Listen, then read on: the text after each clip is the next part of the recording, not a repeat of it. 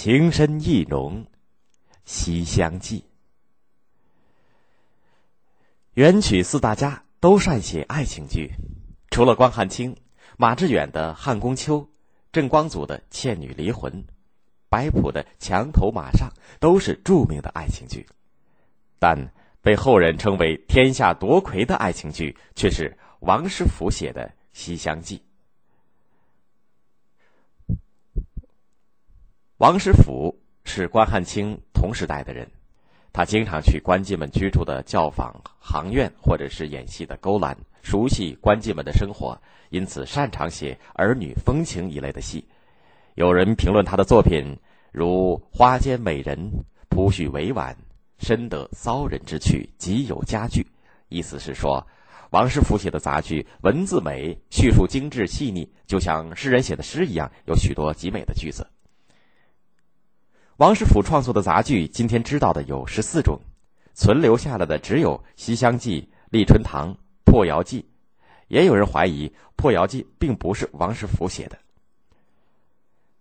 西厢记》的主要内容是这样的：相国府的小姐崔莺莺是一个性格娴静、容貌美丽的姑娘，她不仅会裁缝绣花，而且识字会写诗词。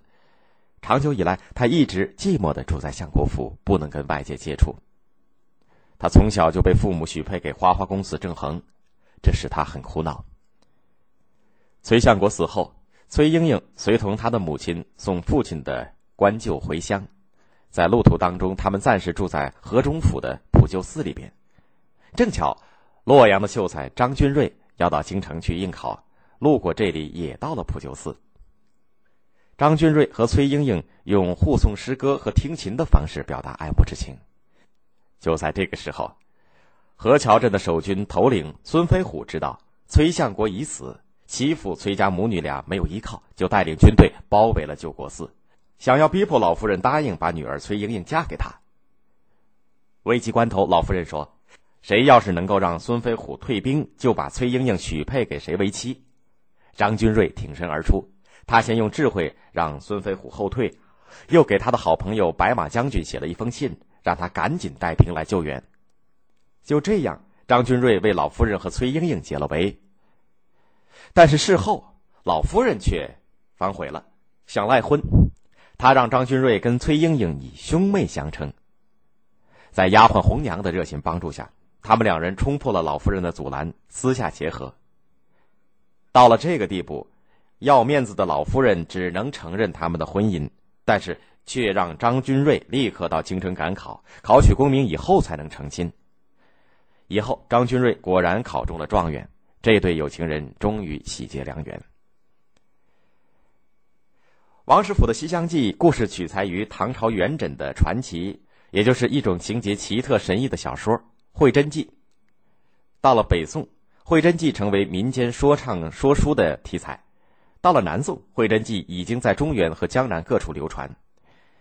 金朝的说唱家董解元把它改成《西厢记·诸公调》，王师傅又把《西厢记·诸公调》改成了杂剧，写成了曲文，增加了对白，删除了一些不合理的情节。